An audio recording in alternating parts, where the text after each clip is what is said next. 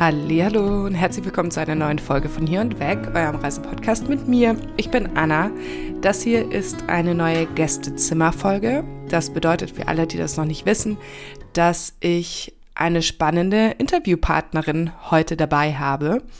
Und das ist die Vanessa. Sie hat selber einen Blog und einen Instagram-Account, der heißt House Sitting Nomaden. Das verlinke ich auch unten. Und mit ihr spreche ich heute über das Thema House-Sitting. Wer schon mal die erste Folge gehört hat, die ich über House-Sitting gemacht habe, das war März, hat vielleicht schon ein bisschen Ahnung, aber wenn nicht, dann ist das auch überhaupt gar nicht schlimm. Und ich glaube auch, wenn ihr die Folge damals mit Aline gehört habt, könnt ihr die Folge jetzt trotzdem anhören. Und genau, ich freue mich, dass ihr hier seid. Ich freue mich, dass ihr reinhört. Und wir starten ein wenig holprig, aber ja, los geht's. Wenn ihr diese Folge hört und sie euch gefällt, dann schreibt mir gerne oder schreibt gerne auch Vanessa und lasst unbedingt eine Rezension oder eine Bewertung auf der Plattform, wo auch immer ihr gerade den Podcast hört, da, weil das hilft mir ungemein weiter. Ich freue mich sehr, dass du da bist, Vanessa. Ähm, wir wollen ja heute über House-Sitting sprechen. Und magst mal kurz dich erstmal vorstellen für den Anfang, wer du bist und wo du gerade bist? Ich bin Vanessa, ich bin ähm, ein Teil beziehungsweise inzwischen der einzige Teil der House-Sitting-Nomaden. Ähm, bin gerade in der Lüneburger Heide. Auch noch so lange, bis ich die äh, Heideblüte mitzähle, tatsächlich ja. im August noch. Da freue ich mich schon mega drauf. Und sitte hier gerade einen Kater und eine Katze. Ich bin seit knapp zwei Jahren Haushälterin, mhm. vor allem in Deutschland unterwegs, aber auch Europa und spreche darüber. Sehr schön. Und du machst über Instagram, sprichst du hauptsächlich darüber und bei anderen Podcasts, stimmt's? Genau, beziehungsweise, also die Grundbasis ist ein Blog, wo wir halt angefangen hatten, wo ich jetzt eben weiterführe. Es gibt auch noch eine Facebook-Gruppe, die aber vor allem so ein bisschen Connecting Point ist, wo Leute sich treffen können und austauschen können und eben auch matchen können für Haussitz. Und die Frage hatten wir jetzt gerade schon, für alle, die sich wundern, aber wir müssen das nochmal wiederholen. Wo hast du denn bisher so Haussitz gemacht und wie viele hast du schon gemacht? Also es waren roundabout sieben, Grad musste ich noch nachzählen, aber ich hatte ja den Aufkna äh, Aufnahmeknopf nicht gedrückt, ich habe dazu gelernt. Ähm, ich war vor allem in Deutschland unterwegs, auch im Elsass, mhm. also Frankreich, aber eigentlich ne, ist ja noch sehr nah an Deutschland. Ähm, bin auch tatsächlich sehr gerne in Deutschland unterwegs, ähm, kann aber auch europaweit unterwegs sein, wenn ich das möchte. Mhm. Und wie, was ist überhaupt House-Sitting? Fangen wir erstmal so an. Wenn jetzt jemand nicht weiß, was House-Sitting ist, wie erklärst du der Person das Konzept? Ähm, also House-Sitting, so wie, wie ich das mache, dieses Free House-Sitting ist quasi, dass jemand verreist, aus welchen Gründen auch immer. Es ist Urlaub, ein Sabbatical, Elternzeit, es muss jemand in eine Klinik oder hat Geschäftstermine, Auslandssemester, es gibt einfach mega, mega viele Gründe. Mhm. Und in der Zeit soll aber die Wohnung, das Haus nicht leer stehen. Zum einen vielleicht, um das Haus, die Wohnung zu pflegen Sicherheitsaspekt gegen Einbruch, aber vielleicht auch, weil Pflanzen und Tiere zurückbleiben, die versorgt werden sollen. Und dann kommen wir Haussitter zum Einsatz. Sind bei allen deinen Haussitz Tiere auch dabei? Oder gibt es auch welche, wo, wo keine sind? Oder achtest du da schon drauf? Also es gibt auf jeden Fall welche, aber ich würde sagen, bei 90 Prozent aller House-Sitting-Anfragen geht es auch um Tiere. Mhm. Ähm, Vereinzelt geht es dann auch mal darum, dass ein Garten gepflegt werden muss oder dass Bauarbeiten anstehen, die betreut werden sollen, so in die hm. Richtung.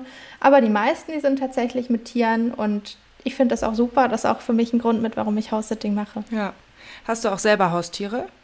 Nein, durch das ganze Reisen. Also ich habe immer nur zeitweise House-Sitting-Haustiere. Ja. und ähm, bin aber immer mit Tieren aufgewachsen okay. und ähm, habe das auch lange, lange vermisst. Ja. Hast du ein Lieblingstier oder auch ein Tier, was du am liebsten sittest? Also eine Tierart? Boah, ich glaube, ich habe kein Lieblingstier, das kann ich sagen. Aktuell sitte ich sehr viele Katzen, das hat sich aber irgendwie einfach so ergeben. Mhm. Ähm, aber ich würde sagen, ich bin da eigentlich ziemlich, ziemlich offen.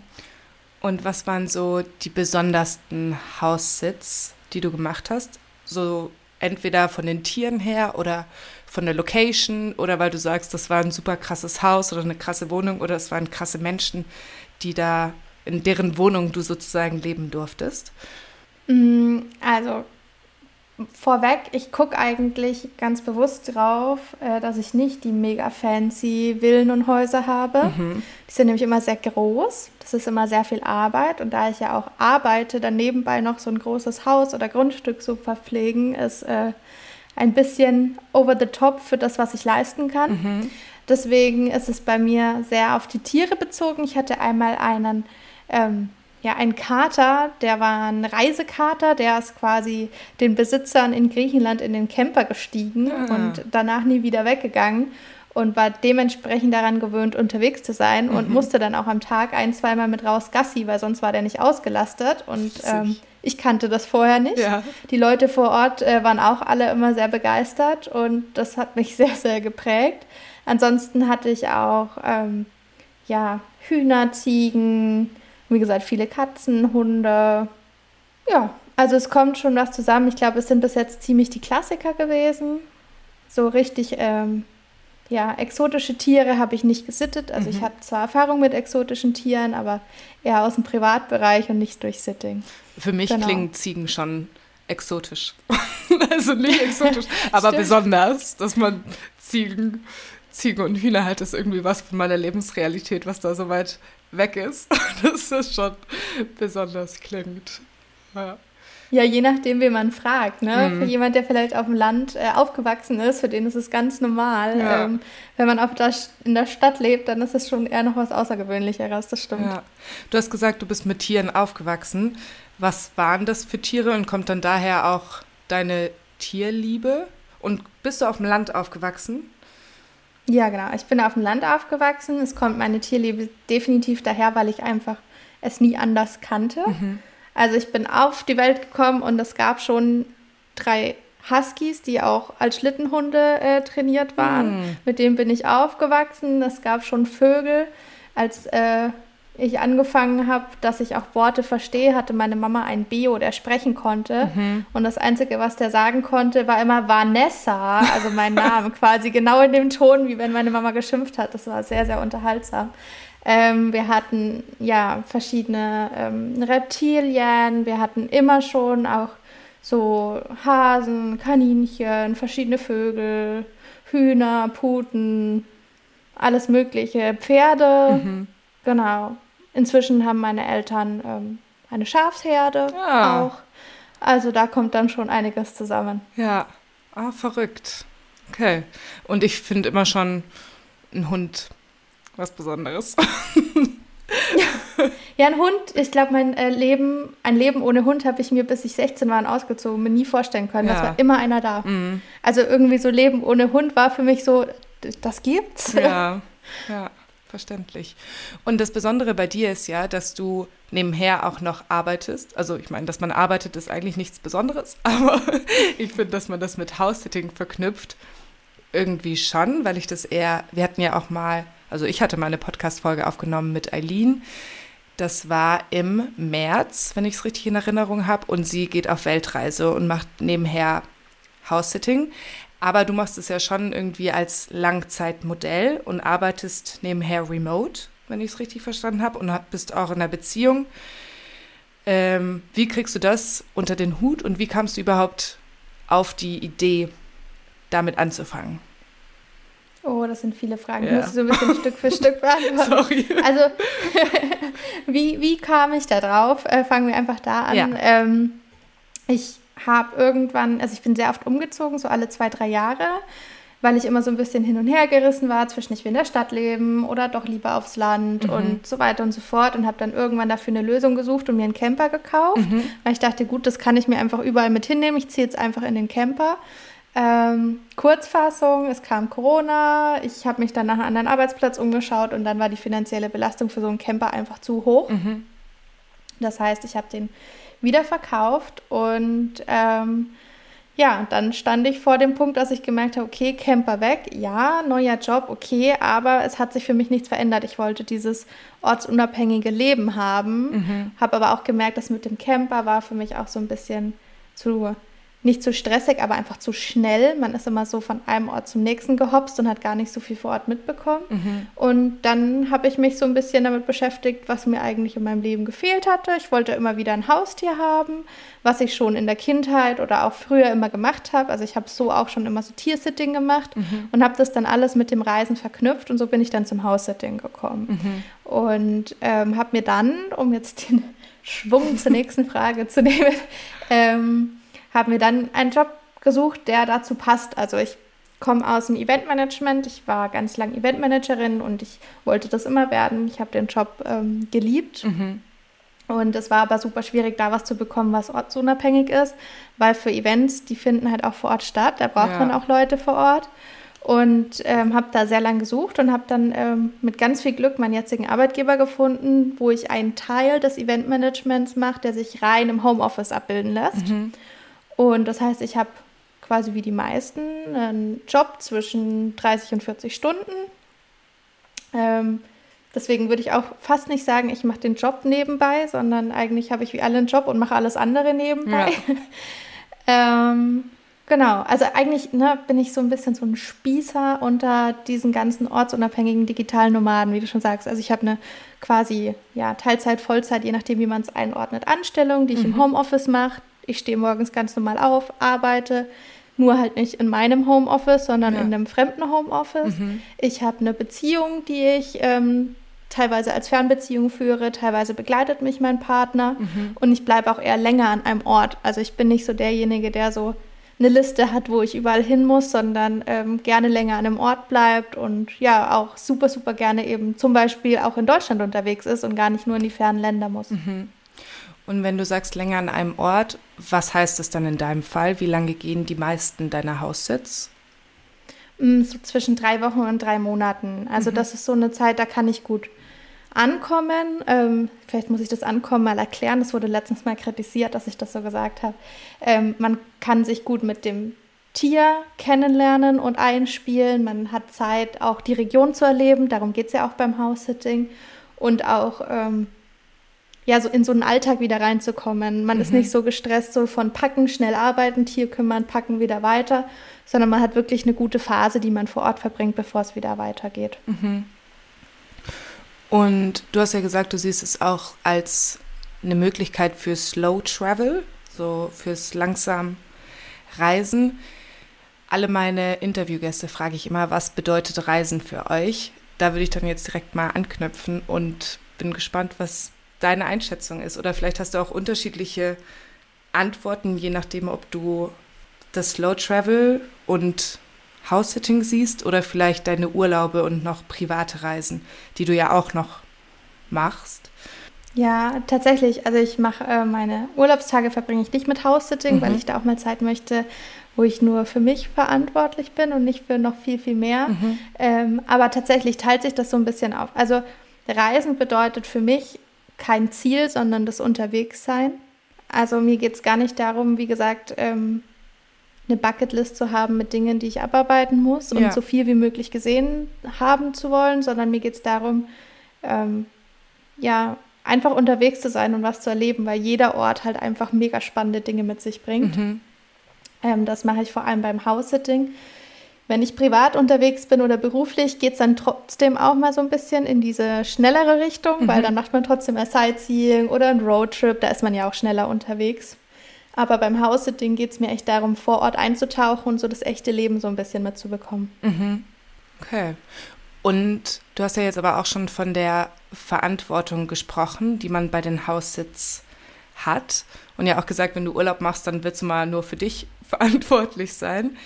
Das klingt irgendwie jetzt für mich auch ein bisschen stressig. Ich weiß nicht. ähm, so, wenn man so einen Vollzeitjob hat und dann immer wieder wo Neues ankommt, ich verstehe schon den Punkt mit, dass man dann länger an einem Ort bleibt. Aber ich stelle mir auch irgendwie so die Anfangsmomente in einem fremden Haus, wo man dann ja eben die Verantwortung dafür trägt, dass jetzt irgendwie nichts schief geht, auch ein bisschen nervenaufreibend vor. Ist das bei dir so oder gehst du da ganz gechillt und entspannt rein? Oder war das vielleicht am Anfang so und hat sich jetzt gelegt? Also so ein bisschen Bauchkribbeln habe ich immer noch, weil egal wie gut man sich vorher kennenlernt, also ich kläre sehr, sehr, sehr viel vorher ab und mhm. versuche, je nachdem, wie lange ich wo bin, auch vorher mal für ein persönliches Kennenlernen vorbeizukommen, zum Beispiel, wenn das irgendwie vom Ort her klappt. Mhm. Das gibt mir da Sicherheit. Aber klar, man ist immer so ein bisschen, komme ich da gut an? Komme ich wirklich gut mit den Tieren klar? Mhm. Die Tiere müssen sich ja auch erstmal auf dich einstellen. Mhm. Sind wirklich alle zufrieden? Ich habe auch immer so ein Bedürfnis, dass dann alle glücklich sind. Mhm. Ähm, das hat man oder schwingt schon so mit. Ähm, ich glaube, man muss auch so ein bisschen aufpassen, dass es nicht so in, in House-Sitting nicht so kippt. Es gibt äh, beim House-Sitting so die eine Ansicht, ja, House-Sitting kann ich kostenlos in den schönsten Häusern leben, zahle nichts dafür, habe High Life und mhm. bin nur unterwegs. Dieser Blick auf House-Sitting und gleichzeitig gibt es diesen, oh, es ist nur Verantwortung, viel Stress und Arbeit. Mm, es ist das dazwischen, was man sich draus macht. Mhm. Also für mich zum Beispiel ist es so, ich weiß, ich habe meinen Job, ich habe noch das House-Sitting-Nomaden-Projekt, das ich sehr liebe, wo ja sehr viel Zeit reinfließt. Daher weiß ich, ich kann am Tag nur eine bestimmte Anzahl von Stunden mit dem Thema House-Sitting verbringen. Mhm. Ich könnte zum Beispiel jetzt nicht vier Stunden am Tag Stall ausmisten, Kühe versorgen und so weiter und so fort, weil ich das einfach vor allem nicht auf Dauer leisten könnte. Ja. Dann würde ich nicht einem gerecht werden. Das heißt, da achte ich dann einfach drauf und gucke, dass ich das richtige Match habe und mir die richtigen Haussitz dafür aussuche. Mhm. Und du hast jetzt gesagt, du achtest auf die Stunden, dass es nicht zu viel Aufwand ist und darauf, dass es nicht zu fancy Villen oder Häuser sind. Gibt es noch andere Aspekte? nicht zu große. Nicht zu groß. äh, Gibt es noch andere Aspekte, worauf du achtest? Außer natürlich das Bauchgefühl, hast du auch schon erwähnt, dass das super wichtig ist. Ähm, genau, gibt es da noch andere Punkte, auf die du bei der Auswahl achtest oder wo du vielleicht auch dazugelernt hast, was für dich wichtig ist? Mm, ja, also man, man denkt da vielleicht gar nicht so drüber nach, aber jeder hat ja so einen gewissen Lebensstandard mhm. und zu meinem Lebensstandard gehört eine Waschmaschine dazu mhm. und eine Zentralheizung oder irgendeine Heizung, die nicht nur rein, ich muss jeden Tag Holz holen und einen Ofen anschüren mhm. ist. Ähm, eine gewisse Anbindung, also dass ich entweder mein Auto da auch parken kann und dann öffentliche Anbindung habe oder mit dem Auto da dann unterwegs sein kann. Ähm, das sind so Sachen, da achte ich, achte ich schon drauf. Mhm. Zum Beispiel auch, äh, wenn ich jetzt, wir sitzen gerade mitten im Sommer bei mega warmen Graden da, aber ich plane gerade meinen Winter. Wenn ich jetzt an die Winterhaussitz denke, gucke ich zum Beispiel auch, dass ich nicht mega ländlich bin. Okay. Weil ich für mich gemerkt habe, manchmal drückt mir das aufs Gemüt. Wenn ich jetzt drei Monate komplett eingeschneit alleine irgendwo auf dem Land sitze, wo nichts außenrum ist, keine Kultur und gar nichts. Ja und ich gehe einfach nur dreimal am Tag mit dem Hund raus und arbeite sonst nur, mhm. ähm, habe ich für mich gemerkt, dass mich das jetzt nicht so sehr erfüllt. Mhm. Und da achte ich zum Beispiel dann schon auch drauf. Aber ansonsten muss es einfach passen und es muss matchen. Ne? Also auch kein Raucherhaushalt, es sollte schon ordentlich und sauber sein. Das sind eigentlich so Dinge, da denkt man wirklich vielleicht gar nicht so dran. Ja. Aber ähm, das ist nicht für jeden verständlich. Ja. Oder selbstverständlich, verständlich vielleicht schon. Und der organisatorische Aufwand, wenn du sagst, du planst jetzt gerade den Winter, wie hoch würdest du den einschätzen oder wie viel Zeit verbringst du damit irgendwie Anfragen zu schreiben oder zu checken und Kennenlerntermine zu machen und zu planen? Kannst du hm. das ungefähr, ungefähr sagen? Ja, aber das ist ganz verfälscht bei mir. also ich kann es mal, ähm, ich mache zwei Beispiele. Also mhm. einmal jetzt bei meinem Haus hier, wo ich jetzt bin. Da hatte ich ähm, eine E-Mail bekommen, die sehr, sehr süß war. Habe die dann ähm, gelesen, beantwortet, dann ging das ein bisschen hin und her. Wir haben, glaube ich, zwei oder drei Kennenlern-Calls gemacht. Mhm. Lass das mal zusammengerechnet vielleicht drei Stunden gewesen sein. Dann bin ich einmal zum Kennenlernen hierher gefahren, da war ich einen Tag lang unterwegs. Das heißt, vielleicht, wenn es hochkommt für diesen Sit von drei Monaten, war ich ähm, zwei Tage beschäftigt. Mhm. Aktuell und ne, ich habe einen live vor Ort Kennenlerntermin gemacht. Das ja. ist auch nicht immer so. Man macht ja auch viel über Videocalls zum Beispiel, aber in dem Fall, weil ich auch so lange da war, war mir das auch wichtig. Ähm, Jetzt aktuell ist es ein bisschen anders, da ich ähm, ziemlich, ziemlich viele Anfragen bekomme. Mhm. Das heißt, ich verbringe eigentlich gerade am Tag ein bis zwei Stunden damit, Anfragen zu sortieren, zu beantworten, ah. abzusagen, zu reminden, Termine auszumachen. Ja. ähm, zu gucken, wie es ist, weil ich aber auch ja dieses Thema House-Sitting so ein bisschen promote Mhm. und entsprechend auch nicht einfach nur sage, nee, danke, tschüss, sondern auch immer sage, hey, pass auf, passt bei uns aus den und den Gründen jetzt nicht. Mhm. Aber guck mal, hier könntest du einen House-Sitter finden, wenn du mehr zu dem Thema wissen willst und mich da dann auch gerne ja so ein bisschen ähm, zur Seite stehen möchte. Mhm. Das heißt, aktuell kommen die meisten Ein Anfragen bei dir rein und du musst gar nicht mehr sozusagen dir selber Angebote. Ich, ich stelle mir das irgendwie so vor, wie Stellenanzeigen, die Ja. Wohnungsanzeigen sind und dass man sich dann guckt, was passt. Und das heißt, du musst dir gerade gar nicht sozusagen die House-Sitting-Anzeigen angucken, sondern du wirst eher angeschrieben. Hm, Ich glaube, das ist so eine Mischung. Also man ist ja automatisch auch immer auf verschiedenen Portalen und Plattformen unterwegs und guckt, was da so reinfliegt. Und wenn dann was da ist, was einen total begeistert, dann bewirbt man sich da auch drauf. Ähm, aber ja, also ich muss gerade sehr, sehr gucken, dass ich überhaupt, also ich kann, glaube ich, gerade 10% von den Anfragen, die kommen, kann ich überhaupt nur selber machen. Also Okay. wenn es überhaupt hochkommt. Ja. Äh, Gerade ist es sehr, sehr viel. Und mir bricht es auch immer ein bisschen das jedes Mal das Herz, wenn ich jemanden absagen muss, aber es hilft nichts. Also es erst, erstens muss es passen, wie du schon gesagt hast, es muss ein Match sein, das Bauchgefühl muss stimmen, ähm, ich muss die Zeit haben, um arbeiten zu können und so weiter und so fort. Und zweitens kann ich mich leider nicht zerteilen. Und Mhm. es gibt ganz, ganz viele andere Haussitter da draußen oder auch angehende, weil das ist einfach ein mega tolles Konzept, ähm, die sich freuen, dann den Haussit machen zu können. Und wahrscheinlich ist das vielleicht sogar ein viel besseres Match wie mit mir dann. Mhm.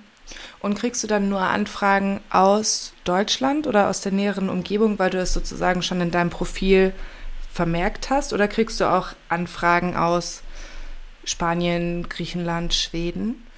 Ich würde behaupten, ich bekomme deutschsprachige Anfragen. Also auch von Auswanderer, die dann zum Beispiel auf Mallorca sind oder in Dänemark oder Norwegen. Sowas kommt schon auch mal vor. Dadurch, dass ich mich aber eben für dieses Thema House-Sitting im deutschsprachigen Raum einsetze, sind halt auch der deutschsprachige Raum das, was dann bei mir reinkommt. Weil da habe ich halt durch den Blog und durch Social Media eine gewisse Präsenz. Und wenn ich jetzt aber sagen würde, ich würde mir mal ein gewisses Ziel raussuchen, was ich ja eigentlich wirklich selten mache, ähm, dann würde ich aktiv gucken auf Plattformen, wie ich dahin kommen kann. Okay. Und was ist der Reiz für dich, in Deutschland zu bleiben? Weil eigentlich eröffnet dir ja House-Sitting dann schon auch die Möglichkeiten, noch andere Länder zu bereisen und kennenzulernen. Und so wie ich es verstanden habe, liegt dein Fokus ja aber schon eher auf Deutschland. Liegt es daran, dass dir das Land so gut gefällt und du mehr das vor der Haustür kennenlernen willst? Oder an der Sprache und den Beziehungen, die du auch in Deutschland pflegst? Das hat sich irgendwie aus praktischen Gründen ergeben, weil ich eben sehr lange und sehr langfristig plane und ja auch größere Haussitz. Und im deutschsprachigen Raum ist es auch so ein bisschen, dass Dinge früher angegangen werden, ähm, als zum Beispiel im südländischen Raum oder wenn ich jetzt nach Spanien gehe oder so, da ist das dann alles so ein bisschen spontaner. Ähm, so hat es so ein bisschen angefangen und im Endeffekt fehlt mir aber nichts dabei. Ja. Deutschland ist einfach mega spannend, super vielfältig. Gefühlt fährt man zwei Stunden, ist in einem komplett anderen Land. Die Leute sprechen anders, sie verhalten sich anders, Ja. es sieht alles anders aus. Es gibt super, super viel zu entdecken. Ich setze mich halt auch im deutschsprachigen Raum für das Thema ein, was da sicher auch mit reinspielt. Ähm, es ist auch eine Komfortzone. Mhm. Äh, gar nicht wegen der Sprache, sondern weil in Deutschland weiß ich halt zumindest grob, was mich erwartet. Ja. Ne, in anderen Ländern, vielleicht lässt man sich auch auf dem Land ein, um es kennenzulernen, merkt dann, buh, ist gar nicht mein Land und bin dann aber da drei Monate verpflichtet. Was ich aber jetzt auch gar nicht ausschließen würde oder vielleicht dann mal mit einem kleineren Hausset anfangen würde. Aber so weit komme ich bis jetzt gar nicht, weil ich immer so, so tolle Anfragen aus Deutschland bekomme Ah. und da dann gar nicht Nein sagen möchte. Ja, verstehe ich. Und ist es ein fließender Übergang zwischen den Haussitz oder sagst du dann auch, du brauchst erstmal drei Wochen Pause? Und du hast ja auch noch so ein Mini, Mini Campermobil, House-Sitting-Mobil nennst du das ja, glaube ich. Ähm, also machst du dann zwischendurch erstmal Pause, um so wieder ein bisschen runterzukommen und die Verantwortung wieder ein bisschen abzugeben? Oder sind das schon fließende Übergänge? Mm, Also es sind fließende Übergänge, aber nicht immer von Haussitz zu Haussitz. Mhm. sondern meistens ist ein House-Sit bei mir so geplant, dass der halt gut in ein freies Zeitfenster reinpasst. Das heißt, es kann sein, dass ich von einem House-Sit aus mit einer Woche Puffer in Urlaub starte mhm. oder auf eine Geschäftsreise oder in den nächsten House-Sit. Ich hatte auch schon House-Sits, ähm, da bin ich hatte ich Überschneidung. Also ich war noch im einen Haussit, während die Gastgeber vom anderen Haussit schon verreist sind und mm. bin dann erst drei Tage nachdem die verreist sind beim neuen Haussit angekommen, mhm. weil es so eng getaktet war. Ähm, weil sich da Sachen verschoben hatten. Das war jetzt in dem Fall äh, von vornherein so besprochen, dass ich den Haussit nur unter der Bedingung annehmen kann. Mhm. Aber ähm, gibt es alles zwischendrin, wenn mal zwei, drei Tage sind, nehme ich mir gern auch die Zeit und fahre dann einfach langsamer von einem Hause zum anderen und mache dann zwei, drei Nächte in meinem Minicamper und schaue mir da noch was an. Mhm. Ähm, aber ja, also es ist, kommt beides vor. Ja, okay. Und hast du viel Kontakt zu anderen Haussittern oder Haussitterinnen? Außer jetzt Alex, die ja Haussitterin war. Aber habt ihr da irgendwie so eine Community, wo ihr euch auch austauscht oder hast du Menschen in deinem Umfeld, die auch House-Sitting machen?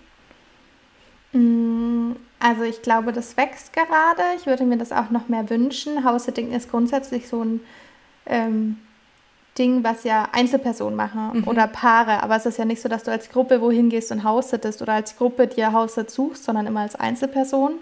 Das heißt, man ist auch nicht aufeinander angewiesen. Ja. Ich glaube, wenn so ähm, Vanlife zum Beispiel ist ja auch viel, wo man dann sich auf Treffen trifft oder miteinander ausbaut oder so, weswegen man da viel mehr connected ist. Ich würde mir das wünschen, dass das noch mehr kommt.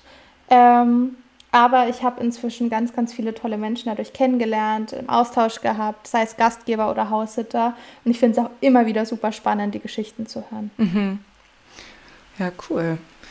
Und wenn ich meine, damit die Community vielleicht entsteht, braucht es ja auch Menschen, die das machen. Was würdest du sagen, muss man mitbringen, um Haussitterin oder Haussitter zu werden? Oder was sind Voraussetzungen, die ich mitbringen sollte? Mm, Ehrlichkeit, gewisse Verantwortung und Pflichtgefühl. Also das ist es halt einfach, das braucht man. Man muss ähm, offen sein, sich auf neue Dinge, neue Lebensumgebungen einzulassen. Mhm. Ähm, bedingt eine gewisse Tierliebe. Wie gesagt, 90 Prozent der Anfragen sind sicher mit Tieren. Äh, mhm. Man ist sonst wirklich sehr eingeschränkt. Und ansonsten aber eigentlich nicht viel. Also man muss nicht viel Geld mitbringen, man braucht kein eigenes Auto, auch wenn ich eins habe. Mhm. Ähm, selbst wenn man sagt, man hat keinerlei Tiererfahrung, gibt es Leute, die immer wieder sagen, ich habe so unkomplizierte Tiere, ist kein Problem. Mhm. Ähm, wichtig ist, dass man dann ehrlich ist und nicht lügt und nicht sagt, okay, ich hole mir jetzt vom Nachbarn den Hund und mache Bilder damit, dass es so aussieht, als ja. hätte ich Hundeerfahrung. Weil das ist einfach ja allen Beteiligten gegenüber nicht fair. Und wenn man sagt, okay, man muss erst Tiererfahrung sammeln, kann man das ja auch super machen, indem man sich in einem Tierheim zum Beispiel engagiert vorab. Mhm. Also das wäre ja dann auch noch ein Weg. Ähm, es, es gibt eigentlich auch keine Einschränkungen so an die Personen. Es gibt Familien, die als Haussitter reisen, es gibt Rentner, es gibt Studenten, es gibt ganz normal arbeitende Menschen wie mich. Ja.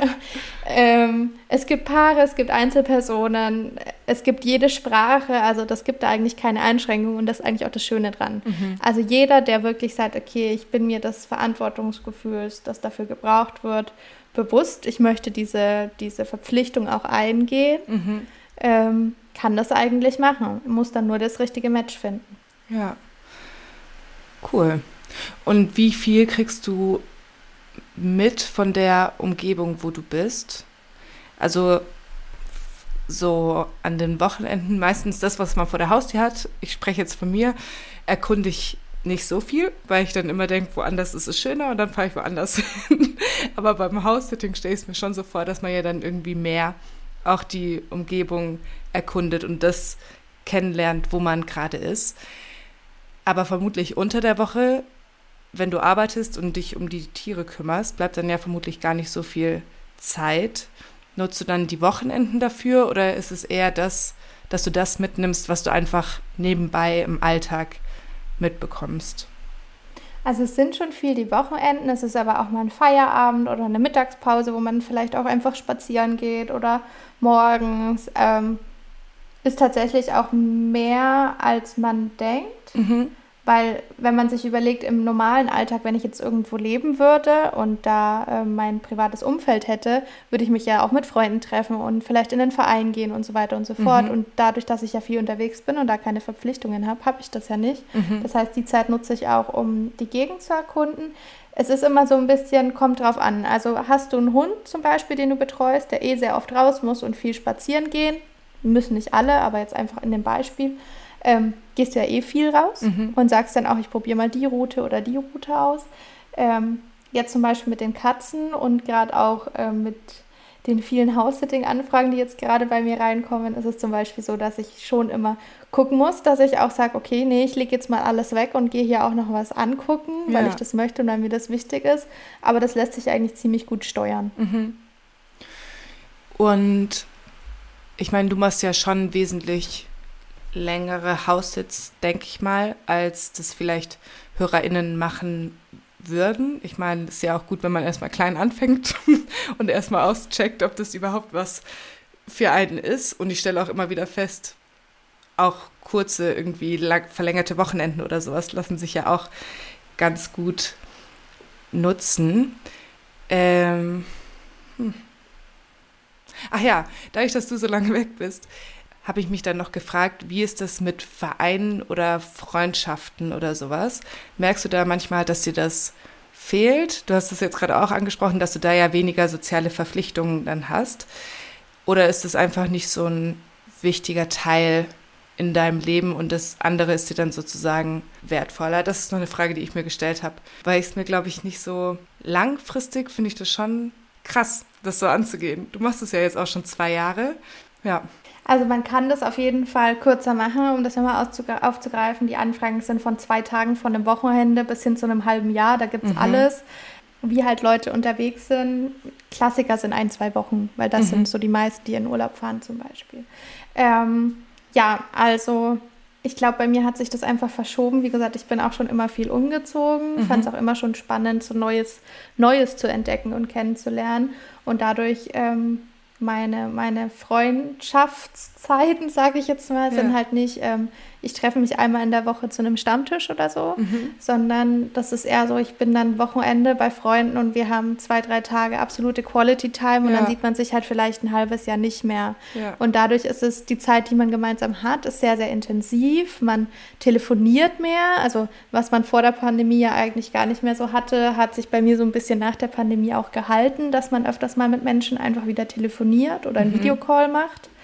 Und ähm, klar gibt es auch Momente, wo einem das fehlt. Mhm. Aber man lernt auch eigentlich, vor allem wenn man eben länger an dem Ort ist, sehr, sehr schnell vor Ort Menschen kennen. Mhm. Und ähm, dadurch ja auch die Region und das ist auch super spannend. Ja, okay. Und ist es bei dir denn auf Zeit angesetzt oder sagst du, also sagst du, du kannst es dir vorstellen, dass du es noch drei, vier Jahre machst oder ein Jahr oder ein Dreivierteljahr oder siehst du es schon eher als langfristiges Konzept an? Also ich kann mir gerade nicht vorstellen, es nur noch ein Jahr zu machen oder Mhm. nur noch drei Jahre. Ähm, ich weiß nicht, wie sich entwickelt. Es kann natürlich sein, dass ich es in drei Jahren nur noch sage, okay, ich mache jetzt nur noch so zwei Wochen Haussitz Mhm. ähm, oder ich bin nur noch zwei, dreimal im Jahr als Haussitter unterwegs oder ich suche mir Haussitz, wo ich immer ein Jahr an einem Ort bin. Also es Mhm. kann in beide Extreme gehen. Das weiß ich jetzt natürlich nicht, aber ähm, es aufzugeben kann ich mir wirklich nicht vorstellen. Und ich habe mich gerade noch gefragt, ich rede hier in dem Podcast meistens eher so über kürzere Reisen und bei dir habe ich das Gefühl, es ist ja schon auch eher ein Lebenskonzept aktuell, weil du dein Leben Mhm. so angehst. Fühlt sich das für dich, das ist vielleicht auch eine blöde Frage, aber fühlt sich das für dich besonders an, wie so ein besonderes Lebenskonzept oder ist es für dich so normal geworden, dass es sich eigentlich einfach so wie dein Leben anfühlt? Oder denkst du dir schon auch manchmal, boah, krass, dass ich hier irgendwie so mein Leben mir selber überlegt habe, dass ich das so mache und aus den gesellschaftlichen Vorgaben, die es ja eigentlich schon gibt, ausbreche und eigentlich ja einfach so mein eigenes Ding mache? Oder wie siehst du das? Also ich denke mir sehr oft, dass ich einfach mega privilegiert bin, das so machen zu können. Mhm. Und dass ich, also ich bin sehr oft sehr dankbar, dass sich das bei mir alles so zusammengefügt hat. Mhm. Wie gesagt, ich habe lang nach dem passenden Job dafür gesucht. Ähm, es war auch nicht klar, ob das mit einer Partnerschaft klappt und so weiter und so fort. Und mhm. aktuell passen einfach alle Bausteine und das ist mir schon sehr, sehr bewusst und da bin ich wahnsinnig dankbar dafür. Es ist jetzt aber nicht so, dass ich mir denke, oh, was hast du für ein abgefahrenes Leben, sondern es ist so, äh, ich bin mir dankbar dafür, dass ich dieses Leben habe. Ja. Aber für mich ist es mein Leben. Mhm. So, also es ist schon es ist mein Leben. Und am Anfang war es zum Beispiel auch so, dass ich auch immer gesagt habe, oh Mann, jetzt habe ich Urlaubstage, scheiße, wo baue ich die denn ein? Weil ich ja meine Urlaubstage bewusst eigentlich nicht mit House-Sitting verbringen will. Und das ist auch gut so, mhm. dass man mal eine Pause hat. Da muss ich mich auch immer wieder dran erinnern. Ähm, auch wenn du dann fünf Anfragen hast, die du absagen musst und dir so denkst, oh Mann.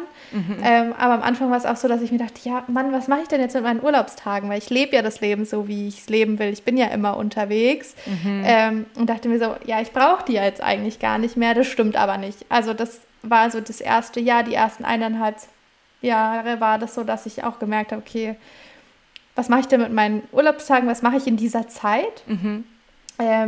Inzwischen merke ich aber schon, dass es einfach gut ist, auch mal da rauszukommen. Also aus den ganzen Gedanken, also wenn ich als Haussitter unterwegs bin, ist es bei mir natürlich auch so, dass ich total viel dran denke, so, ah, ich habe jetzt dieses Erlebnis gehabt, das muss ich auch, das Learning daraus vielleicht mit der Community teilen, um mhm. zu zeigen und so, ne? Also man ist ja auch immer mit dem Kopf so da. Und ähm, es ist dann auch mal gut, zum Beispiel einen Urlaub zu machen oder meine Geschäftsreisen sind oft so, dass ich dann drei Tage an einem Ort bin und nur jemanden hinterherlaufen muss. Also ich muss weder selber nachdenken noch irgendwas. Ich bin da und schaue mir Locations an für mhm. Events und laufe einfach nur jemanden hinterher und höre zu, was der sagt.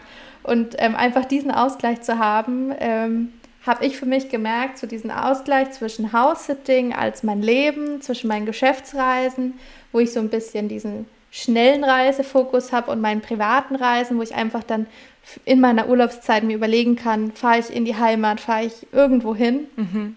Das ist für mich so dieses, ich kann dadurch alles wertschätzen. Ja. Also ich habe nicht von einem zu viel. Mhm. Ich habe von allem genauso viel, dass ich mir denke, ach schön, ach schade, dass es jetzt zum nächsten geht. Und ja. beim nächsten denke ich mir, ach schön, schade, dass es zum nächsten geht. Aber freue mich trotzdem, dass ich da bin. Ja. Und das ist halt so super. Ich kann alles viel, viel mehr wertschätzen. Ja. Das ist ein langer Satz gewesen, bis ich auf den Punkt kam. Aber ja, es ist die Wertschätzung. das klingt richtig schön. Ja, eigentlich ja auch das, was man sich irgendwie für sein eigenes Leben und für das Leben von anderen wünscht. Einfach so diese Zufriedenheit und den Ausgleich auch. Genau.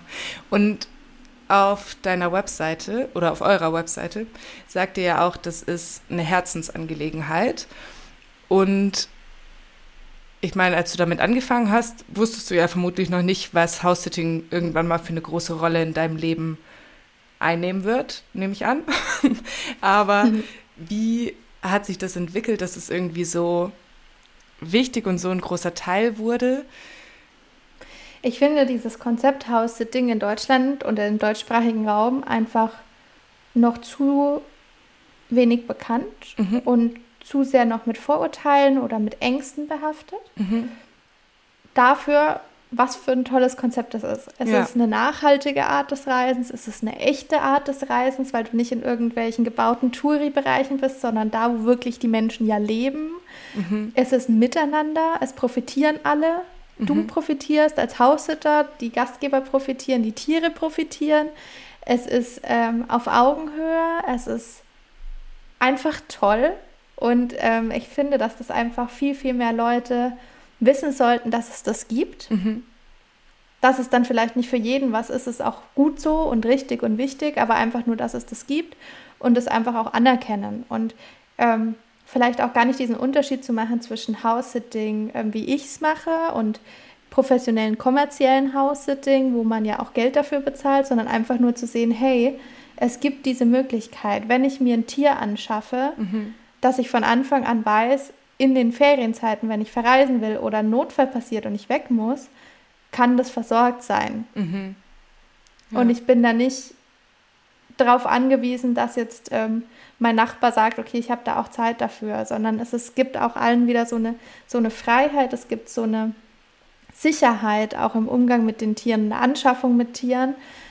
Und ähm, ja, ich finde es einfach schön. Ich glaube, dass es halt auch sehr, sehr erleichternd ist, weil überlegt ihr mal, wie oft kommt es vor, dass Familien zum Beispiel sagen, okay, eine Frau lebt mit einem Hund irgendwo beispielshaft mhm. und die Mama wird dann Pflegefall. Mhm. Und du musst einfach im ersten Moment mal zu der Mama hin und dich kümmern.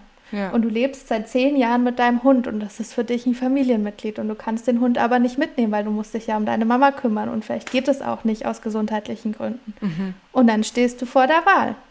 Du ja. musst dein Familienmitglied im Stich lassen oder dein anderes Familienmitglied vielleicht abgeben. Mhm. Und allein dann zu wissen, okay, für solche Fälle gäbe es eine Lösung. Ja. Das ist so ein bisschen so mein Ziel, dass das einfach Leuten bekannt ist. Also es gibt Möglichkeiten, dass niemand drunter leiden muss, wenn Dinge passieren. Oder ne, Urlaub ist auch schon lange kein, ja, kein Luxusbedürfnis mehr, sondern mhm. Urlaub gehört inzwischen in unserer Gesellschaft dazu und das verdient sich auch jeder. Ja. Und es verdient, gibt aber einfach auch Tiere, die kann man nicht mitnehmen, weil die einfach das charakterlich nicht packen oder auch von der Art her einfach nicht. Ne? Also nicht jede Katze ist eine Travel-Katze, ganz ja. klar. Eine Schlange einfach mit ins Flugzeug nehmen, hm, schwierig. und dass es dafür eine Lösung gibt und die so nahbar ist und auch so echt und so miteinander, das finde ich einfach wichtig zu vermitteln. Ja. Voll. Vor allem, ich finde es auch spannend, irgendwie so die Perspektiven, zum Beispiel das auch mit dem Pflegefall. Das ist sowas, woran ich gar nicht denke, dass das ja auch ein Grund sein könnte, warum man einen Haussitter oder eine Haussitterin braucht. So bei mir im Kopf ist so das klassische, es geht jemand in Urlaub, aber es gibt ja noch mhm. viel möglich, also viel mehr Möglichkeiten, warum jemand jemanden braucht, der irgendwie auf das Haus und auf die Tiere aufpassen kann. Das finde ich auch richtig spannend, da irgendwie einfach so auch so gedanklich den Horizont ein bisschen zu erweitern und drüber nachzudenken, was noch andere Möglichkeiten sind. Ja. Auch so ein Urlaub ist auch wichtig.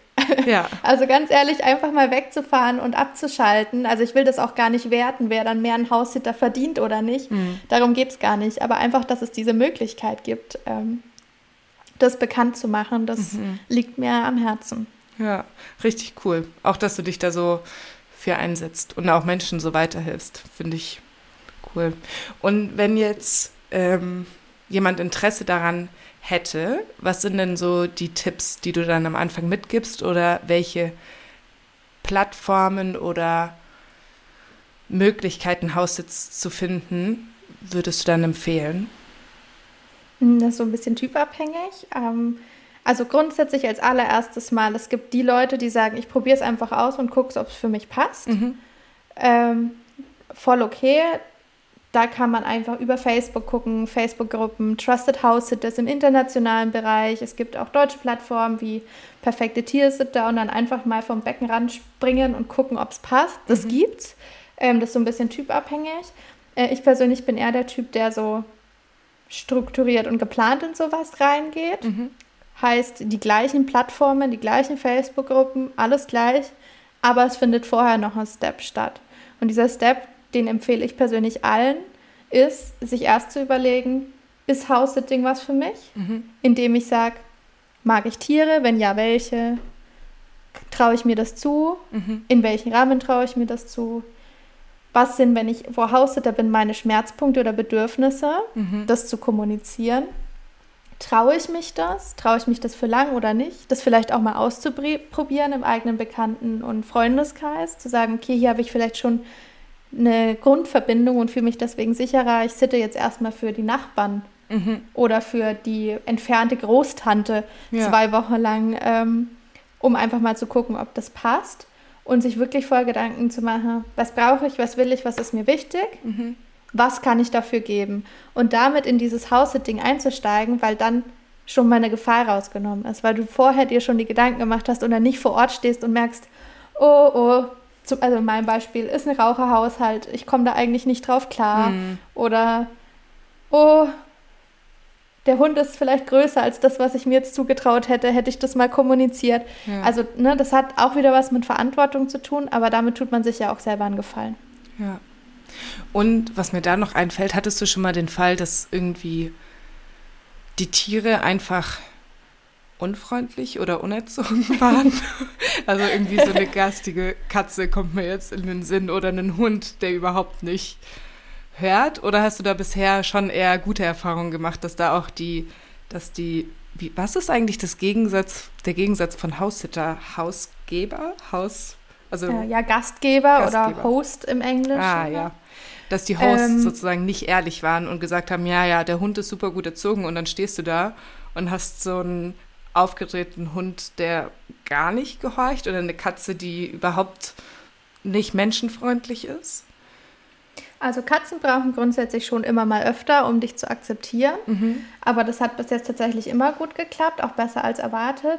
Ähm, ich hatte einen Hund, da würde ich aber nicht behaupten, die Gastgeber haben gesagt, ähm, der ist gut erzogen und war es dann nicht, sondern es war einfach ein junger Hund, der nicht dran gewöhnt war, dass da jemand im Homeoffice arbeitet. Der war gewöhnt, mhm. wenn jemand zu Hause ist, beschäftigt die sich, dieser Mensch sich mit mir und der mhm. war auch in der Großfamilie eigentlich. Mhm. Ne, in der Großfamilie ist auch immer Bewegung und Trubel. Ich bin ja als Einzelperson oder mit meinem Partner auch eher dann ruhig und ne, beim Arbeiten ist man ja eh so ein bisschen ruhiger und der ist mit diesem mit diesem anderen Klima nicht klargekommen. Mhm. Dass da jetzt jemand ist, der sich nicht dauerhaft mit ihr beschäftigt und war dann, während ich gearbeitet habe, immer neben mir mit dem äh, entweder komplett mit dem Oberkörper oder mit dem Kopf auf meinen Beinen und hat gequietscht und wollte die mhm. Aufmerksamkeit. Mhm. Und ähm, wir wussten aber vorher, dass das der Fall sein könnte und haben auch vorher ähm, schon geklärt, dass dann an meinen Arbeitstagen jemand anders den Hund nimmt und ja. ich dann mich nur um den anderen Hund und die Katzen kümmere, die auch noch da waren. Okay. Ähm, aber ja, also es kommt natürlich vor. Mhm. Und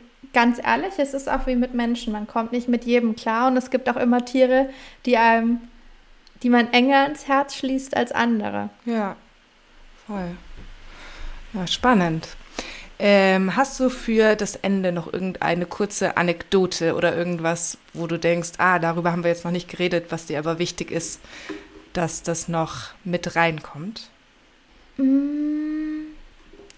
Ähm, ich glaube, an alle, die jetzt daran denken, das Hausding mal auszuprobieren, mhm. Würde ich noch so mein, mein wichtigstes Learning aus letzter Woche nochmal mitgeben wollen. Ähm, hört wirklich auf euer Bauchgefühl und zwingt euch zu nichts. Mhm. Also das House-Sitting ist toll und es ist auch, finde ich, selbstverständlich und super wichtig, dass wenn man sich zu einem House-Sit committet, den dann auch zuverlässig anreist und durchzieht und so weiter und so fort. Mhm. Wenn ich aber, im bevor ich mich committe und sage, ich mache das, sollte ich mir aber wirklich sicher sein, dass ich das auch machen kann und möchte. Und nur weil man schon miteinander gesprochen hat mit dem Gastgeber und gemerkt hat, es passt vielleicht, vielleicht aber auch nicht, ich habe aber schon so viel Zeit da rein investiert und der andere ja auch, mhm. fühlt euch nicht verpflichtet. Wenn ihr irgendein Störgefühl habt, geht dem auf den Grund, vielleicht kann man es gemeinsam aus dem Weg schaffen. Mhm und wenn nicht, alles, was nicht Hell Yes ist, ist ein Nein. Mhm. Und das gilt auf beiden Seiten. Also wenn uns jetzt ähm, Gastgeber auch hören, normalerweise hattet ihr eh ja einen anderen Plan mit euren Tieren und Haus, wenn ihr vorher vom House-Sitting noch nichts gehört habt. Mhm. zwingt es nicht. Also das bringt keinem was, weil ihr fahrt dann mit einem unguten Gefühl in Urlaub oder mhm. kommt auch mit einem unguten Gefühl wieder. Der äh, Haussitter reist vielleicht mit einem unguten Gefühl ab, an. Und im allerschlimmsten Fall, das finde ich aber auch sehr schwierig, bricht ihr den Haussit vor Ort ab, weil vielleicht Dinge nicht kommuniziert waren. Mhm. Und dann steht ihr da. Und also das sind so diese zwei Punkte, wenn ihr euch auf einen Haushalt einlasst, auf beiden Seiten, seid bitte verbindlich und mhm. seid ehrlich. Es kann immer was dazwischen kommen. Notfälle, also wirklich Notfälle. Ein Bein gebrochen, ich kann doch nicht in Urlaub fahren. Notfälle. Mhm. Ähm, dann kommuniziert es echt ehrlich und auch schnell, nicht erst, wenn es vielleicht der andere schon vor der Haustür steht. Ja. Und ähm, bevor ihr euch aber committet, seid euch sicher und wenn was nicht passt oder wenn ihr das Gefühl habt, es ist kein gutes Match, dann macht's nicht. Hört wirklich auf euer Bauchgefühl. Ja, das sind schöne und wichtige abschließende Worte. Ich meine, das ist ja eigentlich so in jedem in jeder Lebenssituation wichtig. Aber ich finde es auch immer wichtig, dass das nochmal gesagt wird, weil man das dann doch irgendwie häufig ignoriert oder denkt sich, ah, da muss ich halt durch irgendwie, also durch das schlechte Bauchgefühl durch. Von daher kann man das gar nicht genug erwähnen. Und auch in dem Fall echt wichtig, ja. Vor allem, weil es ja dann auch für beide Seiten nicht gut ist. Da hast du voll recht. Okay, dann vielen, vielen Dank, dass du hier warst. Ich fand, das war ein sehr sehr interessantes Gespräch. Ich entschuldige mich schon mal für meine äh, chaotischen Gedankensprünge. Ich war nicht so linear heute und es hat mir großen Spaß gemacht. Dankeschön. Ich fand es auch super schön. Eigentlich eher so wie Quatschen mit einer Freundin. Super angenehm. Schön. Danke dir. Mich. Danke an dich.